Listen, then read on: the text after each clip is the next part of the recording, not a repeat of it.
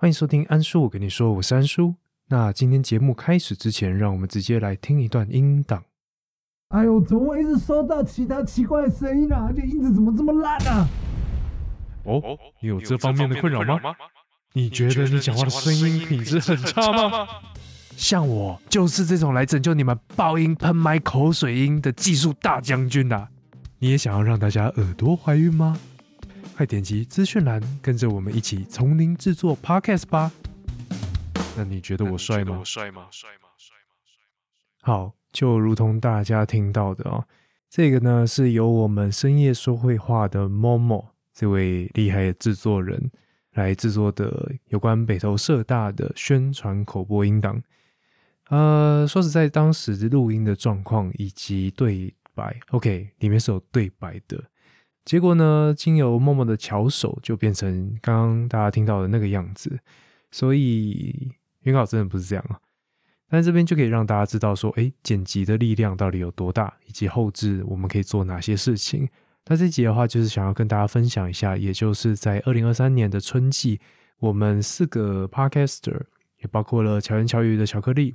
心理师干杯的宝，声音说会话的 Momo，以及安叔我本人四个人，就会在北投社区大学举办一门课程，叫做“从零制作 Podcast”。课程的内容呢，简单来讲，就是可以让对于 Podcast 完全没有概念的人，最终上完课程可以制作自己的一个 Podcast 频道。那这个课程当然会包括的非常多，比如说，哎，你到底是要做怎样一个类型的 Podcast？无论你是想要做单口或者是多人的对谈的节目呢，都可以。像是深夜说会话的话，就有三位主持人一起来做合作。心理师干杯的宝也有威力，目前的话是以客座的方式来进行合作。那巧言巧语跟安叔我跟你说话，则是以单口为主。所以这一门课程有不同类型的讲师可以为大家来解惑。那确定了 Podcast 想要做的一个主题以及类型之后呢？呃，很多学员大概就会想说，那我到底呃必须要用怎样的一个器材来做录音哦？那这一点的话，我自己认为啦，真的没有必要说一定要呃买到多好的设备，反而是要去理解说你到底想要做怎样的一个节目，然后再去思考着你对应的器材最好可以到怎样的一个程度。但其实线上有许多创作者，他们都是用 iPhone 来做录音，所以呢，我这边就想说，哎，来做个比较，让大家知道说这几个差别大概是怎么样子。比如说，现在的声音就是用 iPhone 的手机来进行录制的，那不晓得大家现在觉得听起来怎么样啊？如果觉得还 OK 的话，那当然就用 iPhone 的手机来做节目就好。但如果有来上这门课的话，诶，也许就可以变成这个样子。我们会教你如何做一个简单的后置，就可以将 iPhone 的手机的声音再做一个提升。那当然，如果你有其他的需求，或者是有足够的费用想要来投资的话，那声音当然就可以转换成现在各位听众所听到的，也就是使用专业的麦克风来做录制。那至于要用什么样的类型的话，我们课堂上也会为大家来解惑。只是说买了麦克风之后，还有很多细节都可以来做分享，让大家的声音可以有更多的改善。那比如说参数的调整，比如说麦克风摆放的位置，都会有一些差异。就以安叔的片头为例好了，欢迎收听安叔，我跟你说，我是安叔。那如果是正确的话，就是这个样子。欢迎收听安叔，我跟你说，我是安叔。那我相信大家应该就听得出来有喷麦跟没有喷麦的差别。那这个可以借由简简单单麦克风的一个摆放，就可以去避免掉。那另外的话，很多创作者到后面都会发现音量是一个问题哦。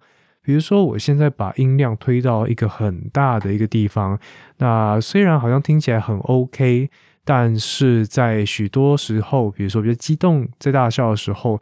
你的音量爆掉，那音色就会受到影响。那如果你的声音呢，现在是调到太小，诶，的确是比较不会爆音，但是整个音色以及背景音等等的后置上的处理，也会让整体的声音听起来好像没那么真实。所以到底怎样呢，才是一个适当的音量，以及为什么是这一个数值，我们也会来做教学。那这些比较嗯臭宅嘛，可以这样讲吗？的一些资讯，到底为什么那么重要？呃，我自己的观念是认为说，诶，我们每个人都有很棒的故事，但是你的声音如果在呈现上没有办法提供一定水准的音质的话，这样的一个声音是很难被大众给接受的。所以把自己的声音搞好，我认为是一个最低的门槛吧。就是让大家至少愿意停下来听你在说些什么，所以你有很棒的故事，你有很劲爆的一些内容，但是在收音上如果低于某些门槛的话，我认为啦，真的是蛮可惜的。所以在设备、器材以及后置那，我相信应该会是由我以及深夜说绘画的 Momo 两个人会花更多的心力来做这方面的教学。所以，对于这方面有任何需求的话，都欢迎来上这个北投社大课程。但是，如果你对于自己的音档有一些特定的需求，当然也欢迎来私讯安叔。那因为安叔这边其实一直都有在做后置剪辑相关的课程，它可以是线上的，它也可以是实体的。那就可以尝试的来一起帮大家解决在设备上或者是后置上遇到的一些状况，就也稍微帮自己工商一下。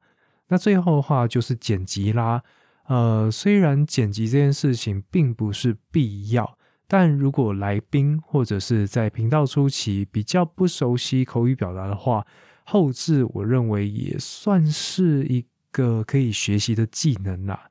这也是为什么安叔会那么乐于来进行音档的编辑，因为我认为每个人他所经历的事情，也就是他的生命故事，都有值得被大家听到的面向，所以我就会尽力的将我的来宾所陈述的故事，让它流畅化。嗯，我觉得流畅是最重要的一件事情，而不是一定要。非常密集，像机关枪一样，哒哒哒哒哒。然后节目一定要很好笑、很紧凑。我反而比较喜欢的是一个自然的节奏。所以，如果也对于这样的一个剪辑风格有兴趣的话，这样的一个内容呢，也会在北投社大的课程当中来分享给大家。啊，另外的话也一样，如果对于剪辑上有需求的话，也可以来私讯安叔，因为安叔目前都有在帮其他的频道来做剪辑的服务，大概就是这样。所以呢，如果想要了解更多 podcast 的制作以及后置的话，就非常欢迎各位到北投社大来一起参与从零制作 podcast 这个课程。而如果有更精确的一些问题想要做 troubleshooting 的话，也都欢迎来私讯安叔。OK，那这集节目上架的时间就是二零二三年农历年的初二，安叔在这边就跟大家说声新年快乐，万事如意。那这集的节目就到这边，我是安叔，我们下集再见，拜拜。嗨嗨，我是巧言巧语的巧克力，我是心理师干杯宝，我是安叔，我跟你说的安叔，我是深夜说会话的某某，全新课程。从零制作 Podcast，详情请上北投社大官网。